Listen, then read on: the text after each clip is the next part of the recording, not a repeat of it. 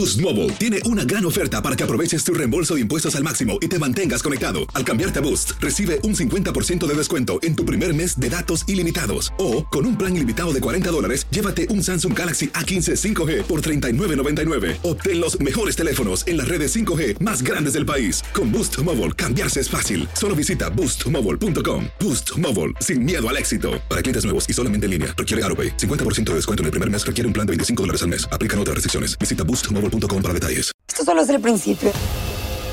Porque lo mejor. Esto no se va a quedar así. Lo más impactante. ¿Por qué? Soy tu padre. Esta mujer me robó. Por favor, abre tus ojos. Está por venir en. ¡Pablo! ¿Entendiste? Tu vida es mi vida. De lunes a viernes a las 8 por Univisión. Y eso sí que amerita un brindis, ¿no crees?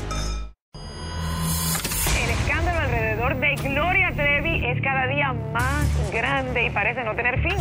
Soy María Raquel Portillo. Fui ese rostro pálido y sin voz que el mundo vio en las escenas del mayor escándalo del entretenimiento de las últimas décadas.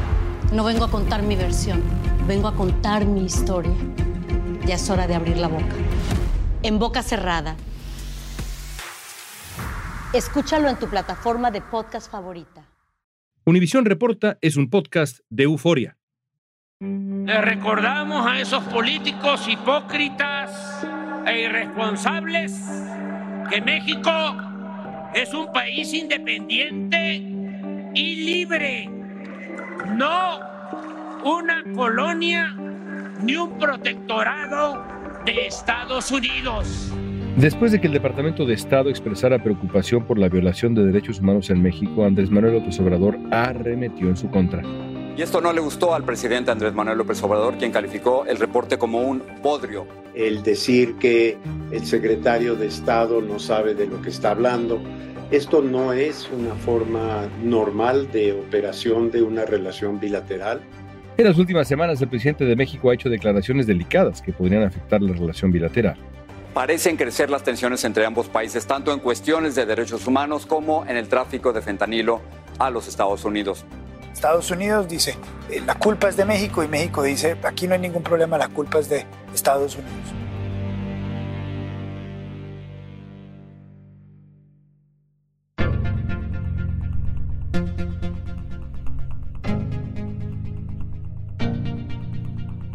Hoy vamos a tratar de entender el estado de la relación entre Estados Unidos y México junto a Arturo Sarucán, analista político, ex embajador de México en Estados Unidos. Vamos a ver si el presidente mexicano tiene razón sobre el informe del Departamento de Estado y qué impacto tienen sus reacciones recientes en la relación entre ambos países. Y el problema es que cuando tienes momentos de tensión en la relación bilateral, sobre todo en temas de seguridad, esto tiende a favorecer a voces extremas de los dos lados de la frontera. Hoy es lunes primero de mayo. Soy León Krause, esto es Univisión Reporta.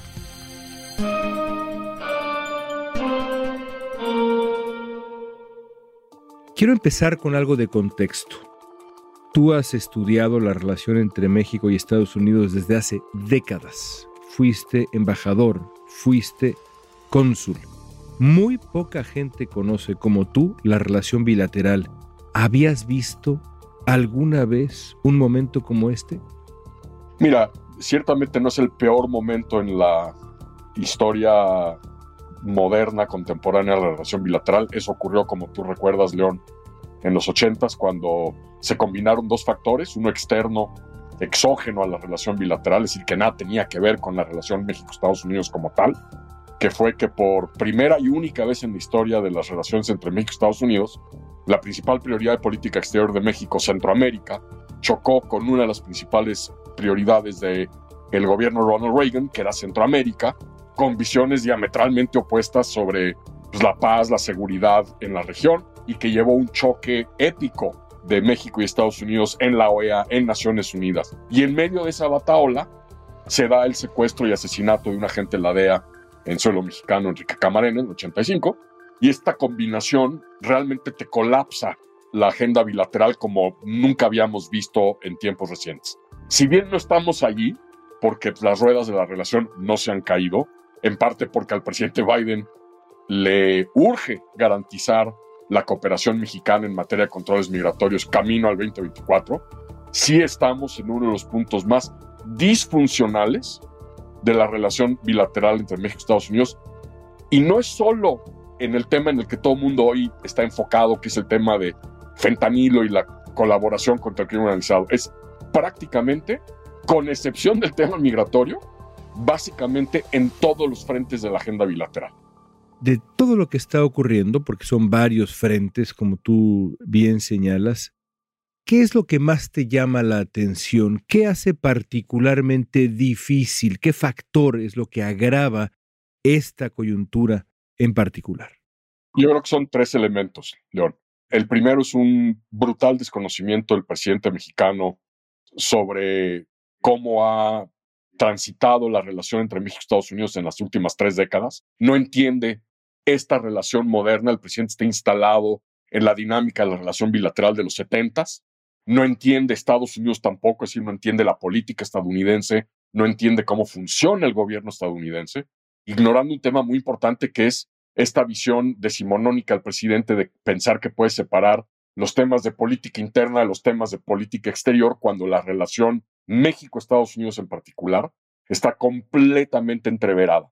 Todos los temas de la agenda, migración, narcotráfico, frontera, seguridad, energía, comercio, infraestructura fronteriza, medio ambiente, todos los temas son temas de política interna de Estados Unidos. Y si tú no entiendes esto y no cortas los nudos gordianos en estos temas, la agenda no avanza. Entonces, primer problema es esta brutal falta de conocimiento del presidente sobre la agenda y la realidad política de Estados Unidos. El segundo es un presidente que cada día se monta más y más y más en el atril presidencial, como Quijote aventándose con su lanza contra los molinos de viento. Es decir, este resorte presidencial a estar embistiendo a Estados Unidos, a recurrir a este factor maciosare nacionalista de recurrir al antiamericanismo, el presidente persiste en estarle picando con el dedo un ojo a Estados Unidos y al presidente Biden.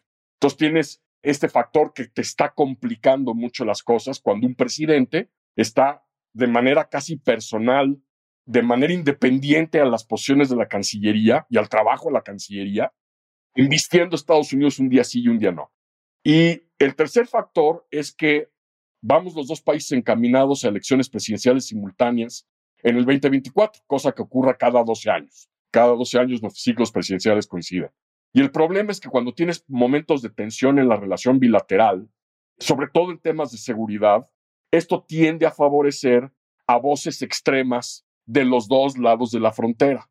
Y me temo que estamos desafortunadamente en un momento como este, en donde la narrativa tanto de un sector del Partido Republicano como de buena parte de la opinión pública estadounidense, como del propio presidente desde la tril presidencial de Palacio Nacional, digamos, están sacándole raja a un contexto que se nos puede contaminar y complicar mucho a medida que los dos países nos vamos acercando a procesos electorales presidenciales simultáneos en el 2024.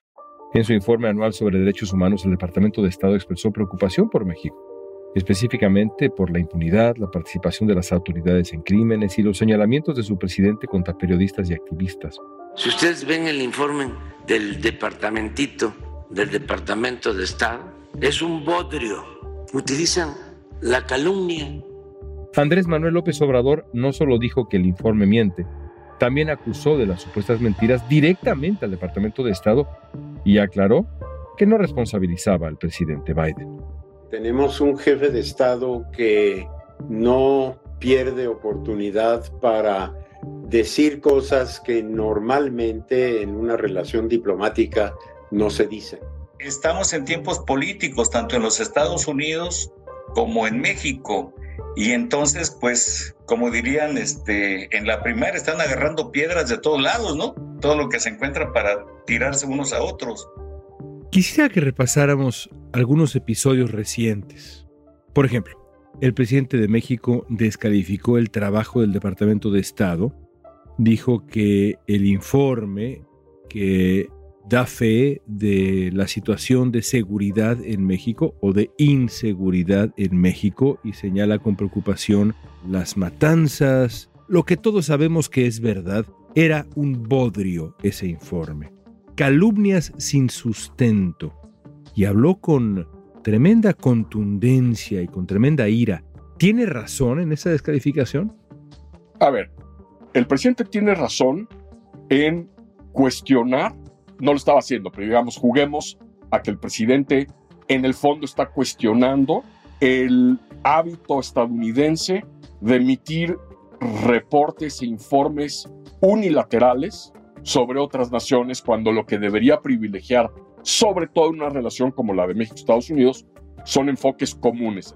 Por ejemplo, en el tema del fentanilo, León, un tema que pues, ahorita realmente está copando buena parte de la banda ancha de la agenda bilateral entre México y Estados Unidos. Es preocupante que a pesar de que en Estados Unidos hay molestia por lo que perciben como falta de respuesta mexicana para contener los flujos de fentanilo, los dos gobiernos hoy carecemos o carecen de una radiografía de la naturaleza del problema.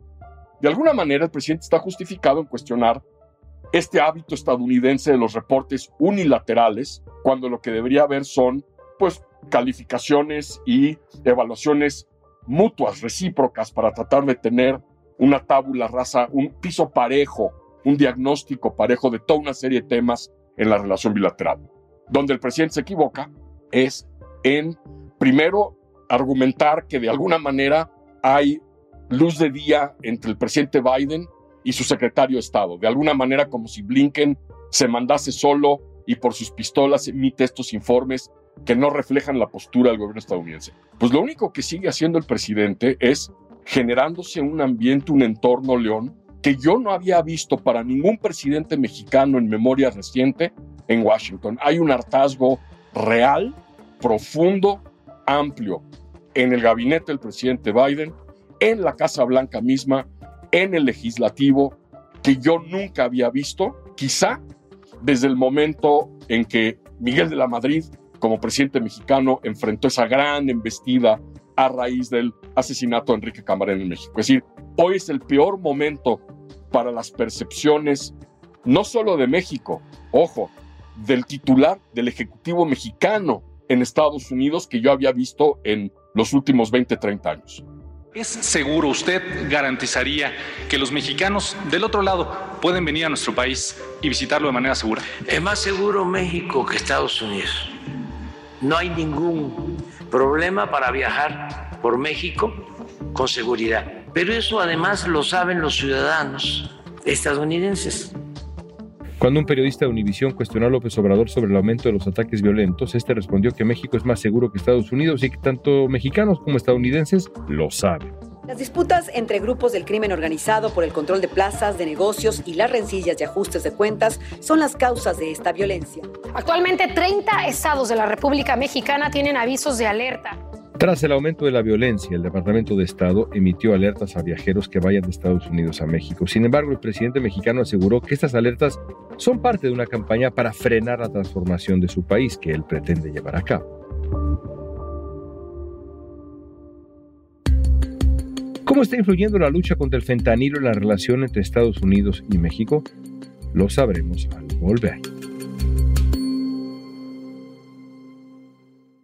Boost Mobile tiene una gran oferta para que aproveches tu reembolso de impuestos al máximo y te mantengas conectado. Al cambiarte a Boost, recibe un 50% de descuento en tu primer mes de datos ilimitados. O, con un plan ilimitado de 40 dólares, llévate un Samsung Galaxy A15 5G por $39.99. Obtén los mejores teléfonos en las redes 5G más grandes del país. Con Boost Mobile, cambiarse es fácil. Solo visita boostmobile.com. Boost Mobile, sin miedo al éxito. Para clientes nuevos y solamente en línea, requiere AroPay. 50% de descuento en el primer mes requiere un plan de 25 dólares al mes. Aplican otras restricciones. Visita boostmobile.com para detalles. Esto solo es el principio.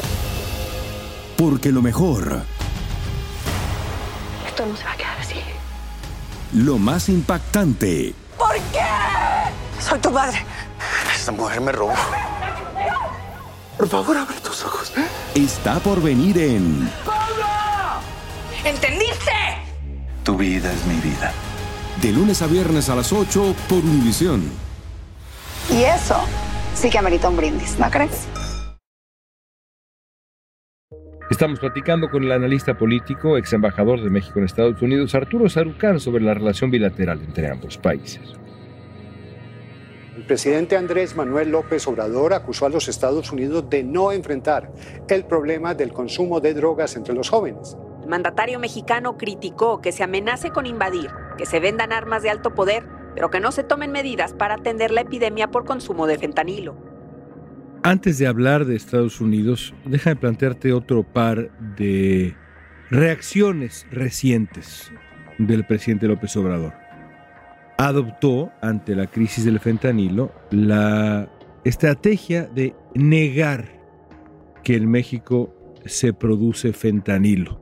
Encontró tanto el presidente de México como también gente de la Cancillería, digamos, pequeños matices extraños, curiosos matices para decir, bueno, no es que no realmente se produce, lo que pasa es que en realidad el verbo debería ser este, es decir, básicamente negando que en México se produce fentanilo. ¿Por qué lo hace?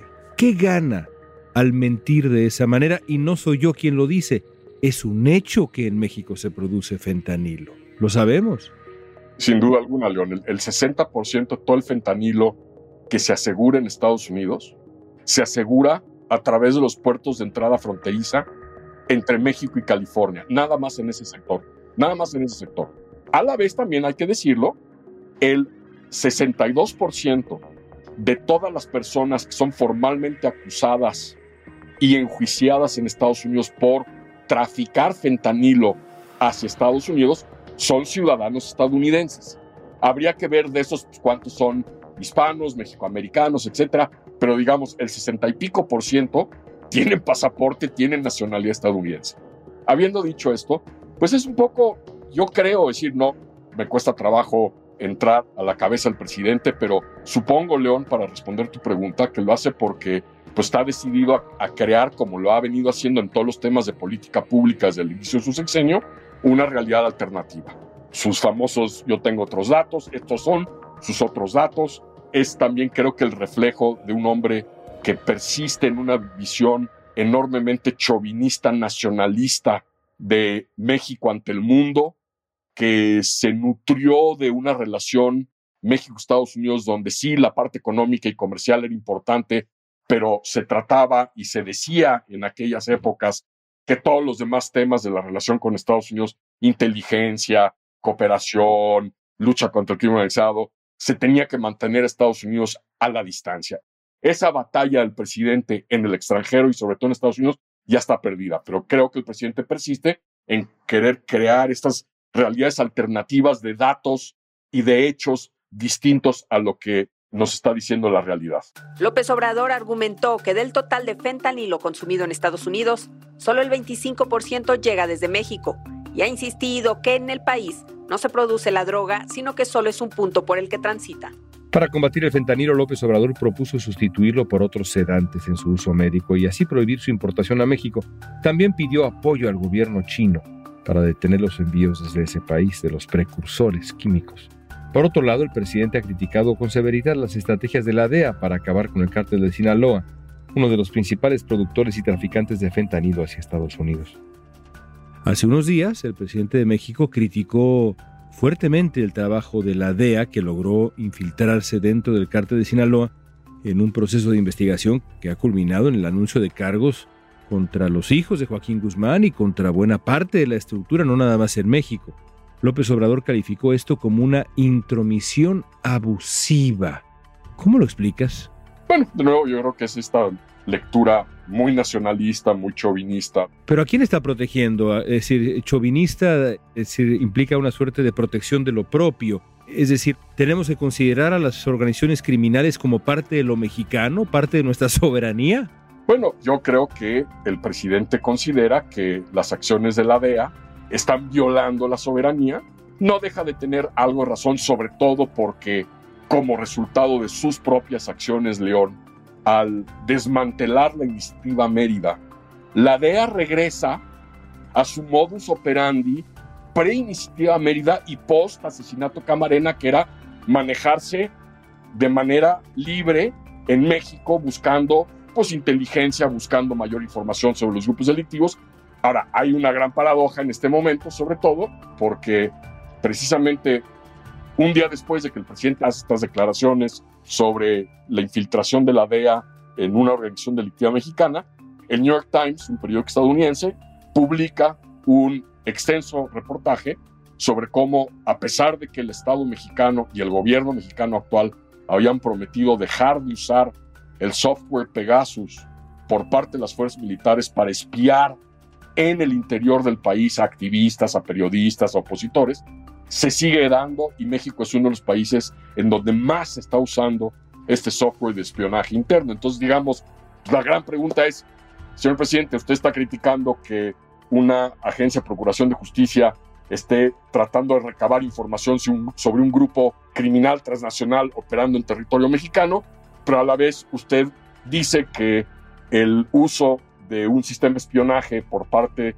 de las Fuerzas Armadas en México no es espionaje, es inteligencia. Entonces, pues, evidentemente ahí hay una contradicción que pues, solo hace que el, tamaño del problema con Estados Unidos, que anticipo, y espero estar, eh, estar equivocado, pero anticipo que se va a ir profundizando el malestar y que lo que va sirviendo es más y más y más, sobre todo en este tema de fentanilo, Estados Unidos empezando a tomar medidas por su cuenta sin compartirlas con el gobierno mexicano, que esto va a irse dando de manera más frecuente y por lo tanto las reacciones del presidente van a ir increciendo en contra de este tipo de acciones por parte de agencias de procuración de justicia.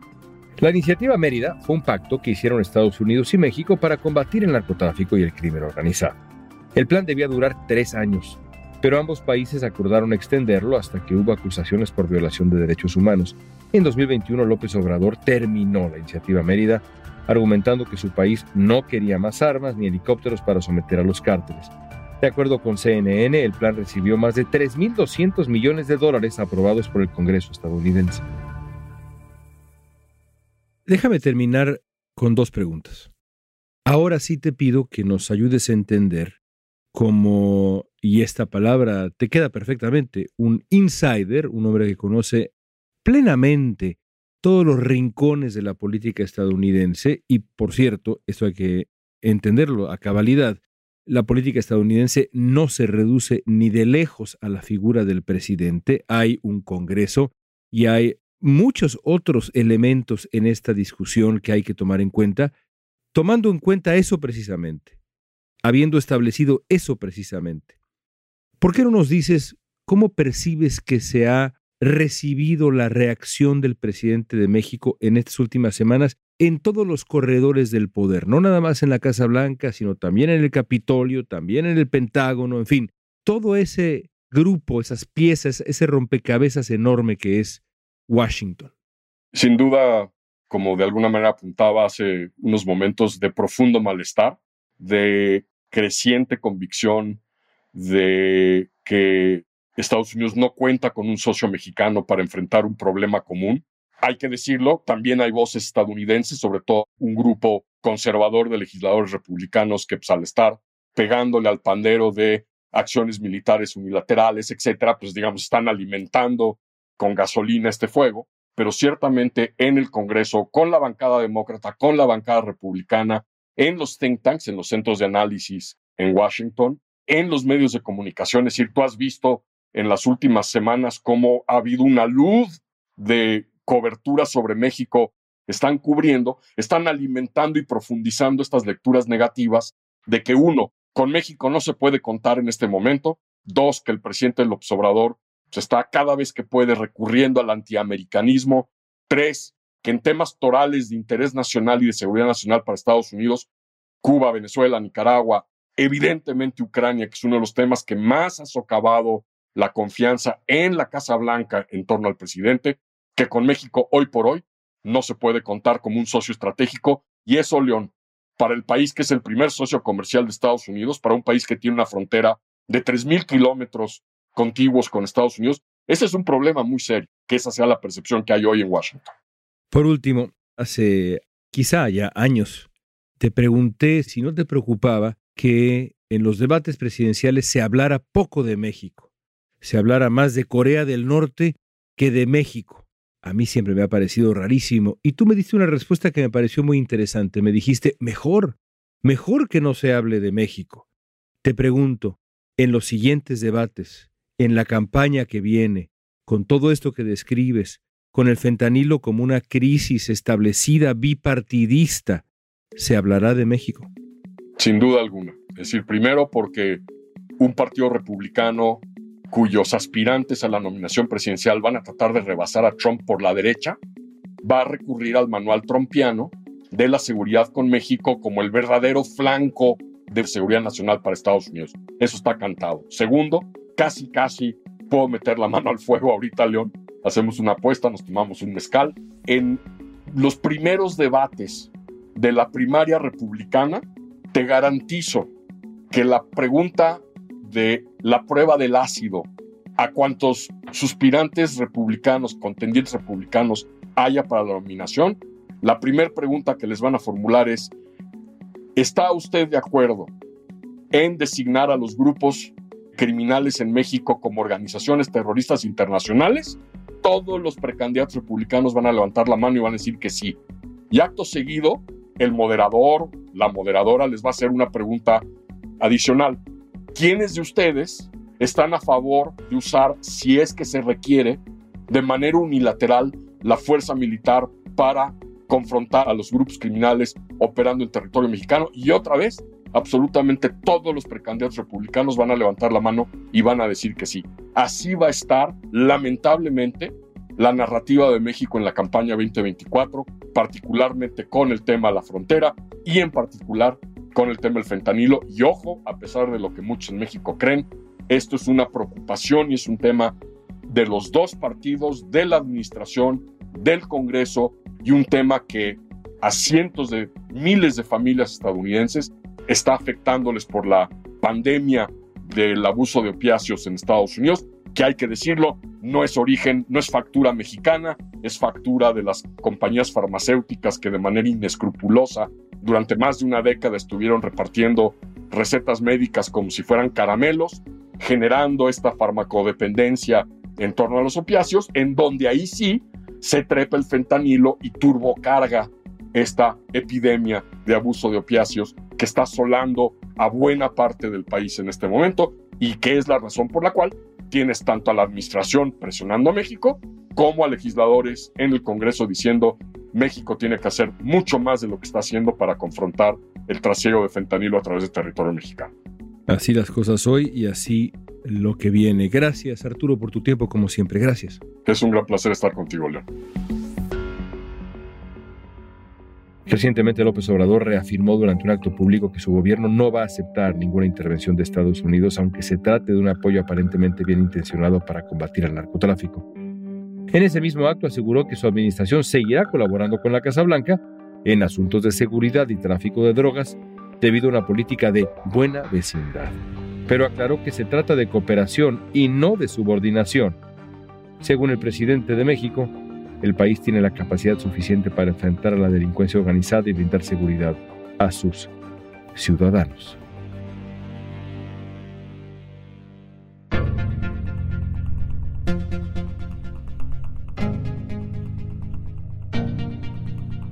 Esta pregunta es para ti. ¿Estás de acuerdo con Andrés Manuel López Obrador? México tiene la capacidad suficiente para enfrentar la delincuencia organizada. Utiliza la etiqueta Univision Report. Danos tu opinión en Facebook, Instagram, Twitter o TikTok. Escuchaste Univision Reporta. Si te gustó este episodio, síguenos y compártelo con otros. En la producción ejecutiva, Olivia Lien. Producción de contenido, Milis Supa. Asistencia de producción, Natalia López y Waleska Mansi. Booking, Soía González. Música original de Carlos Jorge García, Luis Daniel González y Jorge González. Soy León Krause, gracias por escuchar Univisión Reporta.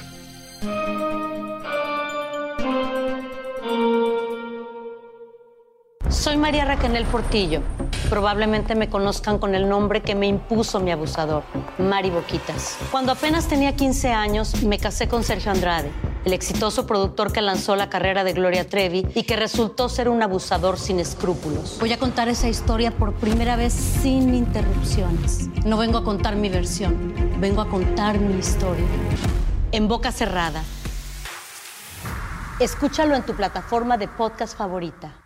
Boost Mobile tiene una gran oferta para que aproveches tu reembolso de impuestos al máximo y te mantengas conectado. Al cambiarte a Boost, recibe un 50% de descuento en tu primer mes de datos ilimitados. O, con un plan ilimitado de 40 dólares, llévate un Samsung Galaxy A15 5G por $39.99. Obtén los mejores teléfonos en las redes 5G más grandes del país. Con Boost Mobile, cambiarse es fácil. Solo visita boostmobile.com. Boost Mobile, sin miedo al éxito. Para clientes nuevos y solamente en línea, requiere AroPay. 50% de descuento en el primer mes requiere un plan de 25 dólares al mes. Aplican otras restricciones. Visita boostmobile.com para detalles. Esto solo es el principio. Porque lo mejor, Esto no se va a quedar así. lo más impactante, ¿Por qué? Soy tu madre. Esta mujer me robó. Por favor, abre tus ojos. está por venir en ¿Entendiste? Tu vida es mi vida. de lunes a viernes a las 8 por Univisión. Y eso sí que amerita un brindis, ¿no crees?